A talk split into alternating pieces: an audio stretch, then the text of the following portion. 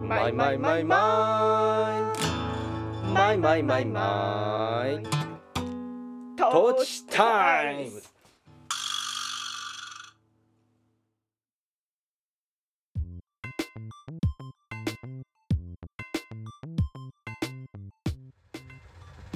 山梨県上野原市在住の音楽家小田康生はい野菜農家小田智美の2人がはいはい身近な話題を皮切りに半ば夫婦喧嘩混じりで語り合うポッドキャストそれがトーチタイムこれどっちか私こっちかそうだね間違いないねはいはい静かなトーンから始まりましたね あ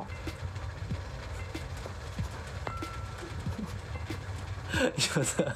今あのチーズケーキを頬張ったわけだけどう食べながらあって思ったでしょ今んいやそろそろ言えばいいじゃん思わなかった あ、はいそうかえっとはい祝えー、トーチタイムズはい80回イエーイチーズケーキしか家になかったのでチーズケーキを食べてまはいそう久しぶりのあのなんか食いながらお祝い会です、えーでそうつついさっき思い出して、すうんえー冷蔵庫にモンテールのチーズケーキがあったので、うんえー切り出してきましたそしてそれをあのーなんかなんか食おうよなんかお祝いはなんか食うんだよモンっテーてルのって言ったらみんなすごい「え何何?」って検索しちゃうんじゃない検索してもらったらいいと普通思にスーパーで売ってるやう そうそうですそうですあのーお祝いはなんか食うんだよってすごいこだわりを見せていたからこそ、うんじゃあこれがあるねって言って切ってきたつのよにかったね取り始める前にバクバク食い始めて一口だよね大しそたうそうそういや一口食ってで一口だよって言って食べてあそうなんだと思って今さ取り始めたら さいきなり何も言う前からもう二口目いったからさ、うん待ってたあんれだよでその顔がなんかさああしまったみたいな顔してた してないよそうかしてなかった早く言ってよ堂々とした早く早く言ったら堂々と食べれるああそうですかはいということで80回目ですねうね結構でも間お休みしたからんうんうんあれだけどこの春までやれば丸2年ってことだねあそうなんだそういいよね早いですね時が経つのはうんやばいねまあでもなんか80回目だから内容的にほにゃららってことは特にないけどないねとりあえずまあ撮っていきましょうかう今日は一段とあのストーブそうの、だねストーブの音がんしっかり入ってるマシからマシねだよね寒いね嫌だな今日そう今これから雪が降りそうな予報になっているけど降るんだよ多分これ降るよねちょっと僕もじゃあチーズケーキをあいってらっしゃい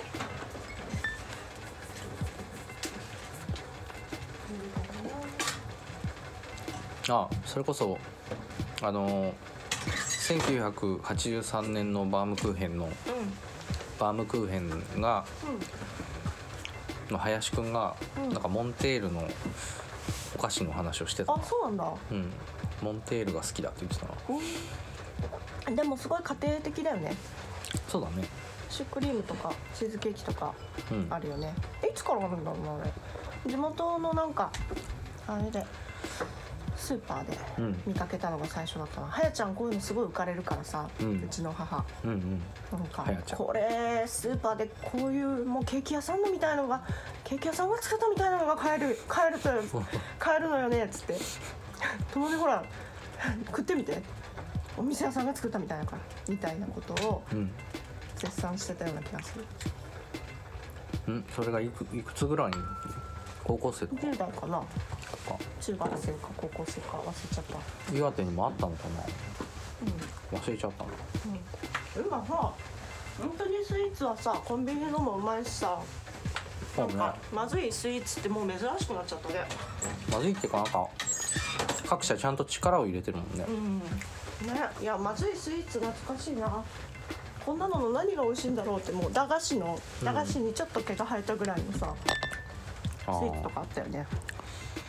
あ覚えてない意識的になんかこう食べてなかったのかな本当。まあ私すごい駄菓子を愛してこう過ごしたからなんだろう駄菓子に毛が生えたスイーツも駄菓子って全然好きだったけど駄菓子ってでもいわゆる駄菓子っていうよりは、うんあのなんていうのその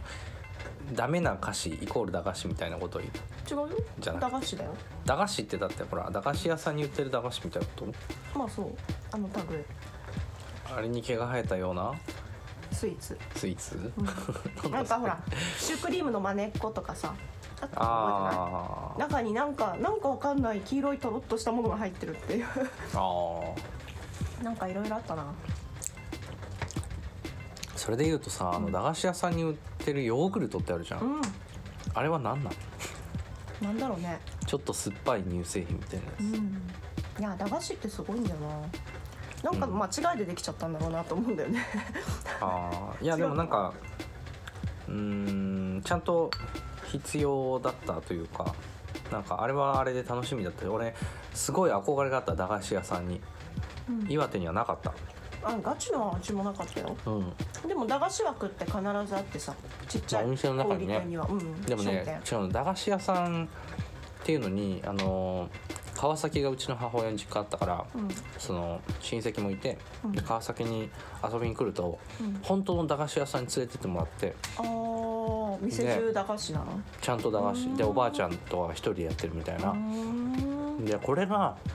あのなんか漫画とかにたまに出てくるこれかみたいなうんででもそういうのって、うん後々知ったけどすごくボランティア精神であー地域のコミュニティ作りみたいなことにはいはい熱を注ぐ人だけがやれる仕事だったらしい、なんかそういう話したね、うんなんか結局そこで儲けなんかほとんど出ないわけでしょ出ないうん、だから老後のなんだろう、うもう過ごし方の一つだよねそうだねで10円とか20円とかでそのなんていうの本当に自分のお金で買い物ができるっていう経験が結構ねびっあ地なん元かに楽しかったねはないんだっけ、駄菓子が置いてあるお店はあって、わかんないもちろん後々さ自分で持ってったお金でなんか買うとかはしてたけどうんうんうんなんかすごくそれのなんて言えばいいんだろああちょっとテーマパーク感、ううんもちろん種類も豊富だしなんていうかななんかとにかく「あー」ってこれがあの本物の駄菓子屋だってうん、うんうんすごく思ったんだよねうん結構うんなんか結構鮮烈な記憶だな何買ってた買ったもの覚えてないなとりあえずそのいとこのお兄ちゃんたちに連れてってもらってう何買ったんだっけなあでもその後かななんか公園にもん、あ遊び行ってあれ双ん葉とあ双葉じゃなくてあ青葉青葉くとん夏美くんと青葉くんね、うんそうそうあその駄菓二子を人買ってたんだそうそう連れてってもらあっんなていかつい二人もうん、兄 兄あのお兄ちゃんたちだからね俺らからしたらうんね何個上えー、何個でも23個ずつ一人はさそう私とためだった気がする本当うん弟の方かあじゃあそうかもね1個上なのか、うんなんかちゃんと覚えてないけどとりあえずその川崎の街をやかさんだけどかすポッポポッポいらっしそうゃだるね川崎をこう連れ回してくれてさで駄菓子あとでその後公園に行ったんだけどそこですっごい覚えてんだけど地元のうんうん悪ガキたちにうん BB 弾で撃たれてうん泣かされた、ビビダン流行ったわいじめられた覚えあがだヘらもあ今逃走中とかやってんじゃんあーああるれ子供ね時代にもうすでに発明しててうんうんうん集落全部を使ってはいはい男45人女子45人でうん逃走中やってたあービビ弾でいやまあ燃えるよねああいうのはねだからあれで恐怖心が芽生えて、うん本当に当時夢の中でよく撃たれる夢を見て てあの実弾ですんごいそんぐらい入り込んでたんでしすょんごい痛痛かった実弾うん実弾痛かった太ももに当たってあでうわ痛いと思って起きたら、うんあの木製の2段ベッドのーあ木製あ、そっち何か出っ張りに足をずっとくっつけた状態でした、はいはいはいはいああるねでもね懐かしい夢の中なにんでこんこなう痛いんだろうって現実の何かがこう介入してるやつあるよねあるねこれだったのかみたいなね、うん、うんビビだねそうビビ弾で撃たれて泣かされてあのーそのお兄ちゃん2人になんか「大丈夫か?」って そうあの二人はちっちゃい時からああいうちょっとこう強そうだったいやあでもな何を今強そうって言ってるかっていうのをちょっと今聞いてる方に説明するとよえっとなんか様子を説明してください。そうあのー僕のいとこの母方の、えー母のお姉ちゃんの子供たちが夏美くんと青葉くんっていう兄弟でで僕より年上の2人なんだけど今えっとねお兄ちゃんどっちがどっちだか忘れちゃったけどレゲエ DJ と確かねレゲエ DJ とヒップホップの DJ をやってるんだよね2人ねとも海外まで行くぐらい。あそうなんだっけかそうだよね。とりあえずなんかミックス CD とか出してて、で毎回そうあったのがあれだよねうちに立川にね。そう立川のい家に住んでた時にいらなくなった本棚かなんか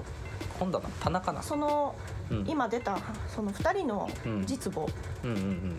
えー私らから見たら母の姉だよね。そうだねのお引っ越しに伴いあそうだそう不用品をうんあの譲り受けないかみたいなことを言われ、棚あもらいがますもらいますみたいなことでうち運んできてくれたんだよあの兄弟でそうそうそう棚を持ってきてくれてでその時に本当久しぶりに俺も会ってでもなんかそう DJ をやってるみたいなのは聞いてたんだけどでその時に CD も置いてったよね確かその時に俺の CD 発明かなをあげたんだよねうん多分その時にでそしたら、あのーそのミックス CD をくれて、で結構しっかりゴリゴリのうんうんジャンルのやつでで、あのー俺の発明を聞いてくれた感想もなんか結構すぐにメールが来てうん「こうくんいい声してんねリスペクト!」っていうメールが来 たそういやだってうち我が家にこう入入るわけじゃんうんうん荷下ろしで、はいは我が家に入って小さいゆっくりというん私とその家とうんぐるっと一周見てうんどっちが言ったのかわかんないけど、うんマジすげえって言っ てたいやみたいだねあーいやほんとめっちゃね今もそうだけどあのお家も古めかしかったから確かねなんかそう昭ね和からね昭和からポンってうんうんうんやってきたみたいな家だったからうんぐるっとね平屋でね全部見て、うんマジすげえっそう ねて 言ってた、そういう印象かもねうん、まあそうねでもその子供の頃の2人はなんかすごい覚えてるのはお兄ちゃんはね漫画家をなんか一瞬目指してた気がするうんでなんかね漫画を描くための下敷きなんていうの斜めのさなんかこう描きやすくなるボードみたいのがあるじゃないうんありそう漫画家の人たちってなんかこうテーブルの上に斜めにしてこうそ描うくだじゃんねこの方が書きいいもんねであれがあったんだけどなんか俺とその弟の青葉くんとうんあのウヒヒとか言って2人でそのボードにいたずら書きをしちゃったのうんでめちゃくちゃ怒ってそうねですごいあのー申し訳ないことをしたなっていうのもいまだに覚えてるうんで青葉くんと夏美くんはまあ兄弟だからとにかく喧嘩とかもよくしてるの見てたけど、うんその青葉くんが 「鬼!」っていうのがすごい耳に残ってるうんなんかあると「鬼鬼!」って言ってたなと思うんって、もうすでにね語尾になんかもう将来が見えてるじゃんねそうでも野球少 年鬼弟の青葉くんは野球少年だった気がするなうんどんな風にそこから音楽にこう傾倒してったのか俺も覚えてないし自分もさ、うんまさか歌歌ってる人になるってその頃は思ってなかったから、うんうんね不思議なもんで。うんうんあれなんでいとこの話になったんだっけ あ駄菓子かそうだ駄菓子の話だ、忘れた道筋を忘れうた、うんん、駄菓子の話だね駄菓子屋憧れてたね私さうん日舞日本舞踊をうんうん幼い頃あのたしなんでおりましてうん習い事しててうん毎週水曜日に行くんだけど終わるとこここう三角を作って両手で「うんありがとうございました」って先生に言ったら、うん先生がいそいそとうんそのちっこい小部屋から駄菓子をたくさん持ってきてあみんなにこう4つばかし4品目ずつばかしはいはい45品ずつ配ってくれるっていう時間があって。あうんでそれをくちゃくちゃ食べながらうん家まで帰るか、お迎えを待つかなんだけどそれはなんか日本舞踊的なお菓子ではないんだ全然違うよあーホームランバーとかねああしっかり駄菓子だねそう、はいうまいうまい棒とかああ,、うん、あの部屋にすごいことがすごいものがすごい量入ってるっていうのを子供たちみんな知っててなるほど だからその部屋に貯蔵庫椎原先生って言うんだけどああ椎原先生が入ってくとみんなこう、うん見たくてさ後ろからついてくるざのわっ何があんの今日何出てくんのみたいな感じでみんなついてくるんだ、あうんはい出て、うんはい出てうざいねうざいねそうそうそう、だねダメだよ先生が出すんだよ、うんはい出て ってずっとこうシッシってされながらもこう何が出てくるんだろうみたいな みんなバカになってるから飢えて飢えてうん、あれでもう刷り込まれたのであもうこの世のありとあらゆる駄菓子を多分あの時期食べたしそうか毎で週も水曜日先生もじゃああれだね今日はこれにしようあれにしようみたいなのあったかもね、うん、チョイスが忖度がうねん忖度まあでもそうあのー落書きでさ音楽教室でお菓子をあのー終わった後に必ずちょっとおやつがあるのうんみんなで食べたりはしないんだけど持って帰ったりとかその場で食べたりあでもコロナになってからはその場では食べないようにしてるんだけどそのお菓子のやり取りみたいなのはね結構ああるしなんかううぜえなあ絡むなよみたいな時もああるね、ねうん、あもとう数が余った時のじゃんけん大会があったりとか、うん懐かしいなんかやっぱりね時たま石原先生の機嫌がいいと、うん大盤振る舞いの日があったり、うんうんうんうんもちろんしょっぱい日もあったり、はいはいいろいろだったけどうんほんなんかとねバリエーションにね感動してたあー駄菓子ねあ自分のでも店も自分のほら家も店だったからさあそうか高駄菓橋商店子ね全然事書かなかったんだけどそうだよねなんか盗みまくってたって言ってたそようねそうそ う飯ほとんど食わなかった我慢ならない時はもう取って食べてたけ どさ自給まあね自足家にあったらねそらうんそうでなっちゃもうめっちゃ怒られてたよ、うん泥棒と一緒だって言われて自分でもそうですねと思ってた けど全然全然あの悪意もうん認めてたし、あうんこれが悪意だって分かってたけあど、ー私には欲望というものがそあうる止のめらだれなかったもう手が、 手手手手が手が50円だよを求め てねあのメガネチョコとうんそうおかしくなっちゃうんだね人間おかしくなってたねあー私全い然やあの俺もあるよそんなことは中だったわあーうちにあったら過そ失んなのだった食っちゃうしだからうちもさなんかあのなんていうの箱でもらってきてるジュースとかさなんていうのお坊さんあお坊さんとか寺だったからさなんかしまってある場所とか知ってたし、ねなんか子供って何でも知ってんだよねそう知ってるしあとすごい思い出したのは駄菓子じゃないんだけどその客間にあのおじいちゃんおばあちゃんたちが食うお茶菓子が常に置いてあったのうんでそこにあるお菓子が美味しくないの わかるよすごい覚えてるそれ、で全然嬉しくないんだけどでもなんかないかっつってうろうろそこ探しに行って、でなんか美味しくもないのを知りながら食っちゃうっていうね、なんかあのオブラートに包んであるわかるわかるゼリーみたいなやつとかうん、畑で私も何回騙されて食べたこと か 畑畑に行くとさ、うんじいちゃんじいちゃんやってた畑にさ時々ほあらー子守がてら連れてかれるわけよ、あで、まあ、最高に好きだったけど、ん保育園よりうん万倍好きだったけど、あはいはでもそこでさ10時とさ3時にさいうん、 「こび」って言うんだけどうん、ちっちゃい昼って書いてあおやつのこことびって言うんだこびるえーあこびるね「こ小昼」って書はいいてはいはい「こび」って言うんだけど、うんそうこ小びにうんこれ食えよって美味しいよっつって、美味しいよともちゃん食べんねよって差し出されるから、美味しそうに食べるじゃんじいああちゃんばあちゃんはそうだねおうそうかそうかって手伝いの人もみんな食べるしうんさ、はおうそうかそうかと思ったあのオブラート、いはいうん、でも私オブラートが好きだったそういえば本オ当ブラートだけむしって食べてたあーなんかさ後にさ薬飲むためのものなんだって知ってさえ当時はさ、うんベタベタ帽子に巻いてあったんじゃんあそうなのかなわかんないけどなんかそ俺の中でその順番的に先にお菓子にべっとりくっついてるなんかだっていうのは分かったの、うんだけど後にその粉薬飲みやすくするために使うことも知ってなんかどっちにしろ何これみたいな感じであオブラートは大好きだった、本当うん、でもあの中のねまあでぐにもゅあぐれにゅしたさ うゼリーなんだかなんなんだかはん分かんないのはさうんねそうゼリーまがいの何かね、うん、あそこはじいちゃんにあげるねオブラートが好きなんだもんね本当にねでもさ上手に剥あがしてれ油で揚げたりしたらなんか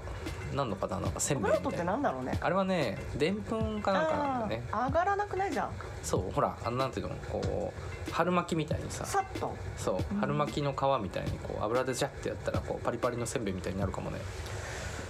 厚みが必要かもなまあいいやうん、でもそうそう客間にあるお菓子のなんていうのかな当たらなさはすごかったねなんか基本的にさ多分あのお茶を飲みながら食うためのもそうのなの甘きもゃあいいるんだよね甘きゃいいしあと基本的に水分少ないじゃんないねボッソボソの何かだよね子供にとってはなんか敵でしかないよねそうあとずっと置いておけるっていうのもあるんだと思うけどそうねなんいかやでも時代時代で多分その駄菓子というかお菓子のトレンドってあるだろうからさ、まあそうだねまさか、うんあのじいちゃんたちはこのもうじいちゃん死んでるしさ、うんうん現代のこのあもあうなんだったっけモンテールモンテールみたいなものが普通にどこでもまあそうだね買えるようになる時代が来るなんて思いもしなかったもんねそうだね確甘か甘さがさ宝でしかなかった時代からここまでにそがうださ、ね貯蔵できるかどうかもあるしねあまりのこう進化ぶりじゃない、うん確かに個包装とかなかったろうしねうん、あーとにかく美味しすぎるじゃん美味しすぎると思う、当時のあのよくわかんないグニュグニュからしたら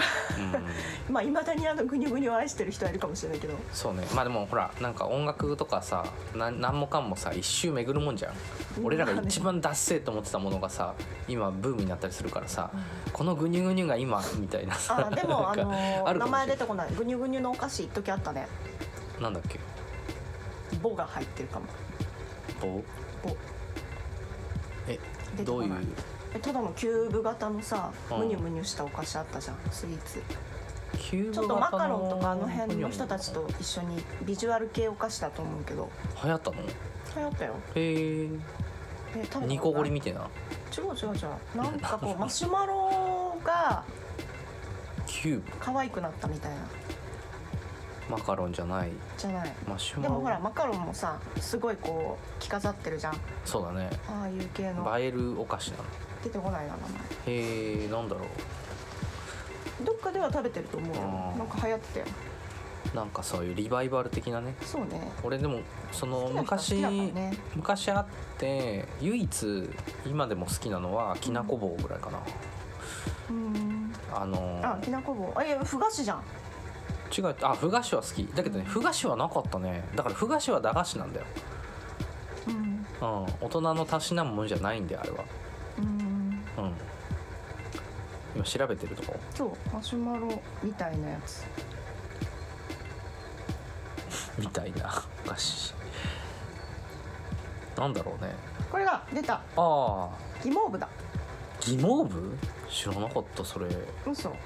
フランスだってえあ可愛いねそう確かにでもねあんまり美味しくないこれあのしんぼちゃんが好きでさあそうなんだ食べさせてくれたんだけどうんこれ好きなんだとか言いながら好きなんだ、うん美味しくないと 思ってなんだこれと思ってあーでも今は誰も言わないそれへまあ一時流行ってたえ今も好きな人は好きじゃん知らなかった疑問部うまあでもさすがにオブラートでは包んでないでしょんそうだよなんかねあのなんだちゃんと外にうん粉がはたいてあるあーそういう言い方でいいのかなはいはいはいはなんかベタベタしない仕様になってるいなるほどねいやあれはそのブヨブヨは何だったんだろうねあれなんていう名前中のゼリー今もあるよあれどっか埼玉とかの特産品とかであった気がする特産品まあ類似品はいっぱいあるだろうああまあそうだだろうねうんうん、まあ見た目も綺麗だしさうん、なんかまあ色ねついてんじゃん、そうだねで何日も何日も何日も何日もなん置いだてあなんるかさ金太郎飴みたいにさ中に柄があるやつとかもなかったっけおー覚えてないなんかこれ見た目は悪くないんだけどなっていつも思ってたんだよあねー見た目はなんか誘ってくるのに全然全然なんだ よなって追い返されるんだよなと思あってーでもそういう意味ではまあわかんない疑問部もわかんないどんぐらいみんなが味が好きだったか知らんけど、うんやっぱり見た目を求めるそのお菓子にさ見た目を求めてるところもあるじゃんその彩りとしてギフトだったりするしねそうだからなんか役割としてやっぱりなんていうのかなこう駄菓子とそうじゃないお菓子の違いっていうのは昔はビジュアルだったのかなっていう気も今してきたなあー駄菓子ってささすがにそこにこうなんていうの山盛りで置いといてさお客さん迎えるわけにはいかないじゃんまあパ大人ッケージもさ子供サイズだしさ、そうそうそうなんか良かったよねあのサイズ感も良かったなうん10円の風船ガムとか覚えてる覚えてるよもう今10円で売ってないんだよフェリックスとかでしょ今フェリックスフェリックスえあの猫なのんかみかんの絵描いてあるやつ箱に入ってあるボールのやつねそうそうあれ10円だったっけ10円だよ最初そっかそっか懐かしいね、うんあの箱集めたりしてたよブドウのやつとか、そうねうん、可愛かったんだよねあれ一にちなんちっちかゃくて、そういろんなもん入れたりしてた気がするうんまあ私あれほはら店にあったから 山ほどポイポイポイポイポイポイ捨ててたと思う けどそこに立ち戻るよね基本的にそうね店にはあったなんか鬼のようなうん消費をしてたと思うんだけど、うん、でもそうあのー近所にさ旅館兼そのあーお店みたいなあそこも家もあ並んっでたたしね木川田君ねあと、すぐすぐそばに、あのー床屋さんでうんまた商店ついてるっていうあの光太くんちもあってあーなんか遊びに行くとじゃあ事欠かなかったじゃん遊びに行くと結構その子供の独断で これ食えよみたいなこともあった気がすそるうな。ああいう風にさなんうんか気前よくさ、我が物顔で振る舞いたくなるんだけどその後すっごい怒られるからあねまあそうだよね大も人う大と体ちゃんとバレててすっごい怒られるのでもさなんかそれがちょっとちゃんと覚えてないけどそれがその状態化すると今度はさもうあいつん家行けばお菓子あるみたいな気が俺もしてきちゃってた気がするのあだからなんかこれいやもちろん勝手に取ったりはしなかったと思うけどなんか食べようよみたいなことになんかなんていうの友達となっちゃってたような気もするねあナチュラルな会話になるね要するになんか常に貯蔵されてる状態みたいいな、やそういうもんよ子供にさそのなんつうのかなまあ、目に経毒済だよなんかわかんないからさそうだねそこにあったら食だっちかゃらうばあちゃんがあんだけ真剣に怒ってくれてたのが今やっと痛いほどわかるなんか何を意味し てたかはいはいはいなんでこんなこっぴどく言われなきゃいけないんだろうなとかなるほどねなんかねなんならばあちゃんケチだなぐらいに思ってたけど、う違んったんだよねなんかもうその小さな小さな売り上げがうんちゃんとこう店を前に動かしてたと思うとまあそうだね他にもいっぱいやってたけど、ん事業としてはいろいろやってたけどそういうお金勘定ちゃんとできる人だったからあの店が長続きしたし、繁栄したんだなと思うと、ああばあちゃんうんちゃんと経営者だったんだみたいな、うんそう だねね、そこにその、ね、やんややんや孫がさ うんうんうんうんちょこまかちょこまかお菓子を食っていくのはさなんかゆる許したいけど許せないそうね許容量があるよねうん、だから私行くたんびに何も言ってないのに大きくなってもねうん「あともちゃん来たのね」って「漢方食べんねよ」ってそのいつも焼き芋ばっかり勧められてたんだよああ漢方って言うんだ漢方うんうんだからなんか取って食べてた癖がああなんか取って食べる子に対してはい先手を打つの が焼き芋だったけど、お大きくなってもずっとそれ続いあなるてほて、どねまあ私見るとこいつこれで黙らすみたいなのがあったんで まあ私見るとすぐ漢方勧めてくるっていう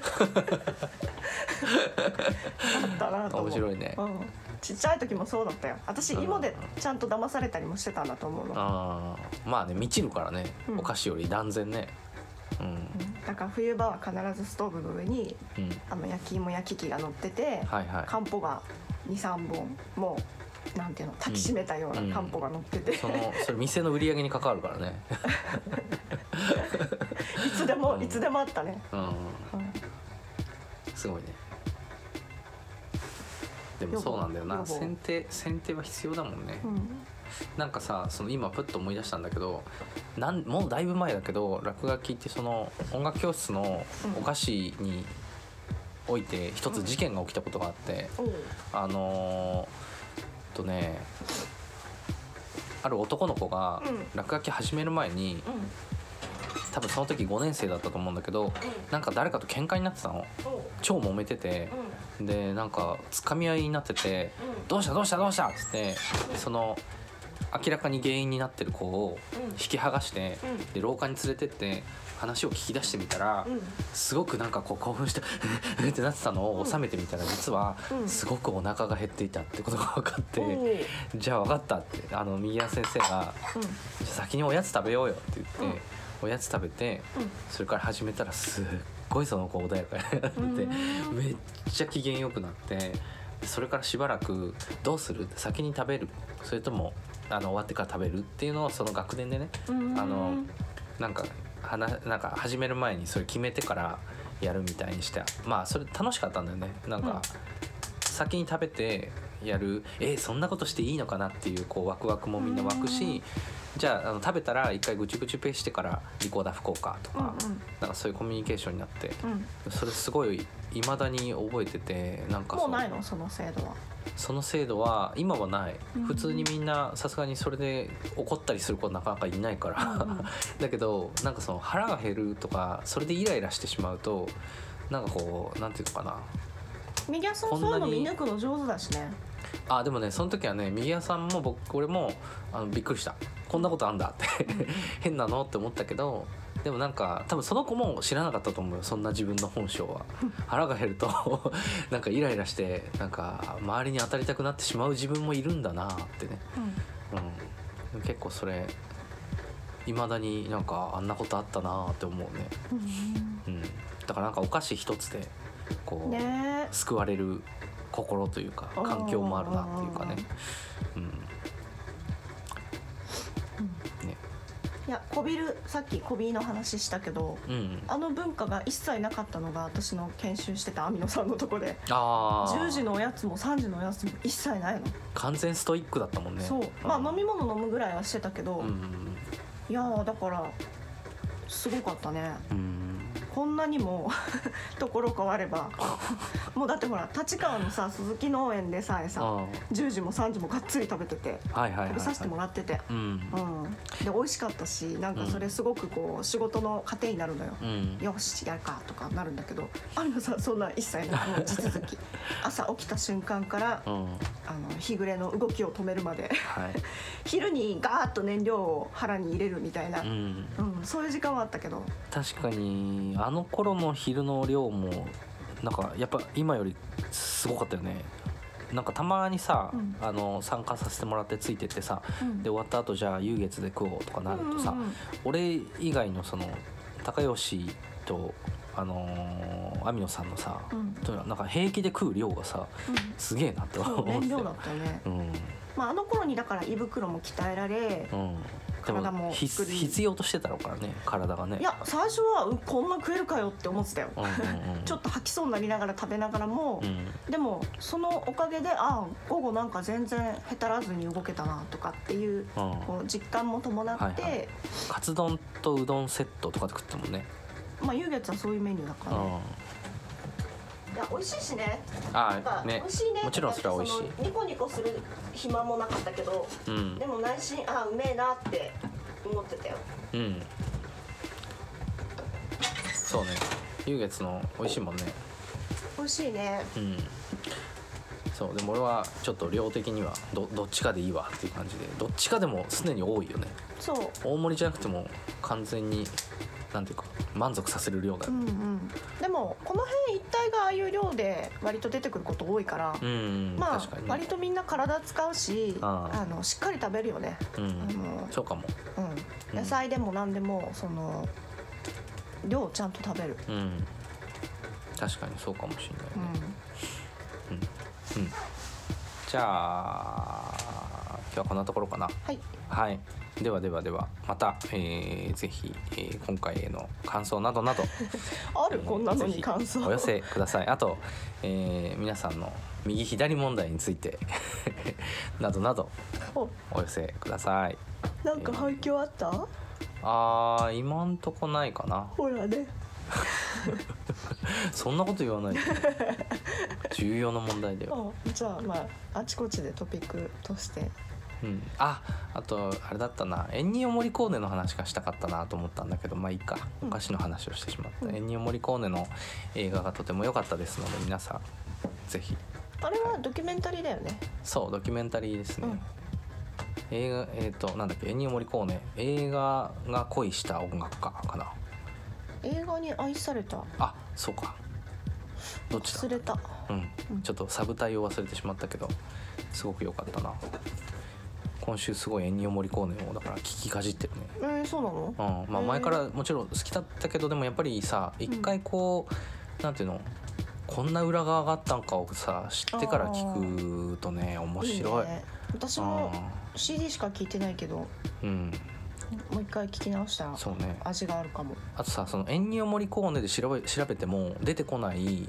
あのー昔まだその映画音楽始める前にやってたさあポーップスそっかうんが分かんなくてあれの映画の中で見たあの曲って誰のなんだっけってなって、うん今ちょっとそれを掘り放た題いもさすごいからねなんかギそうトギトしててねそうね意味わかんないよあねでも放題がさすごいやっぱり恋するほにゃほにゃとか多なんかそういうのが多いのは面白いなと思っていみんななん飢かえてたんだろうねなんかっていうより多分現代が多分もうそのまんまそうだったのを放題にしてるんだと思うんだけどなんでそれ世が界中ギトギトしてたんだいやそれが入ってきて日本の歌謡曲のタイトルはあーそれに影響を受けてたんだなと思ってああなるほ「どね愛のほにゃほにゃ」とかさうん「恋するほにゃほにゃ」とかが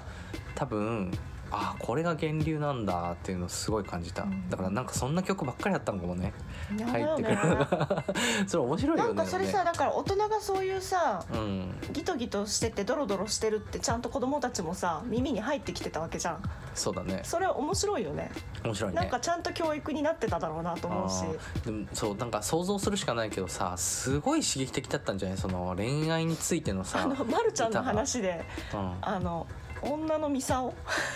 ああああ出てくるよあねで何なのかを知らずにまるちゃんが歌いまくるみたいなそだったっけ、う、うはいん、はいそれ説明難しいねいや最高にねよよくあのなんていうの世相が出てる話だあなーそとう思って確かにそうだね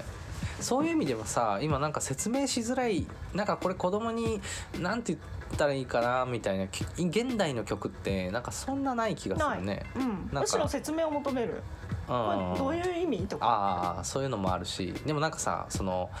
明らかなその大人の歌みたいなうんなんかちょっとそれ説明いる歌をあんた口ずさんでるなみたいなこととかがなんていうの今の曲に関してはあんまないなと思うと多分その頃やっぱりなんか日本にあんまなかったからびっくりしたから影響をたくさん受けたのかもしれないねそのかえっとでも山本イリタンリアとかダとかすごいよねだからあれもイタリアとかああそっかフランスとか、うんまあ、アメリカから届いてきたその海外のポップスからのそのなんていうのそういう感情を歌に込めていいんだみたいなまあね、ことなのかなあでも天城越えとか結構すごいよね、うん、全部すごいよ、うんなん演か歌の世界にはあったも の演歌はやっぱりもうギトギト背脂ちゃっちゃでしかねあそうだね演歌はでもなんかわかんないなんかハッピーなものよりもやっぱりなんかこう殺したるそぞう殺しみたいなたの方がなんか多いっていう勝手なそんな感じがするなんかうん戦い、好きやから殺したるぞみたいな戦いの音楽だったのかなそもそもは。なんだろうねその演歌になっていってそれが演歌がもっとなんかバンドで演奏するような音楽になっていって、うんえっと、歌謡曲になっていった時になんかそのパッと明るいイチャコラするよ うな曲がどんどん増えていったのかな。うんとりあえずまなあんかまあ全然いいよ音楽に罪はないと思うしああ面白いと思って聴けるけどよくこんなんばっかり聴いてたなと思うそうでもなんかそのエンニオ・モリコーネのその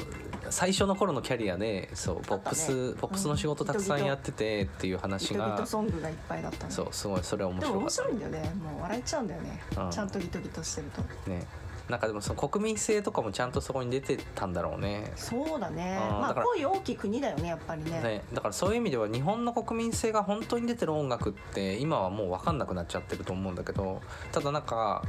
唯一言えるのは日本人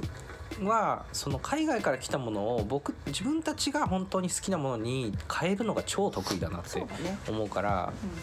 うそこが国民性なのかもねなんかその料理とかもそうだよねん、うんうんうん、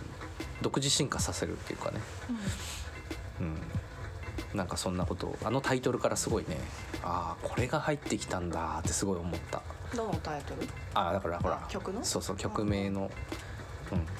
放題がとにかく全部 全部なんか恋するほにゃほにゃだったね面白いなと思ったねいろいろあるんだろうけどもうんはい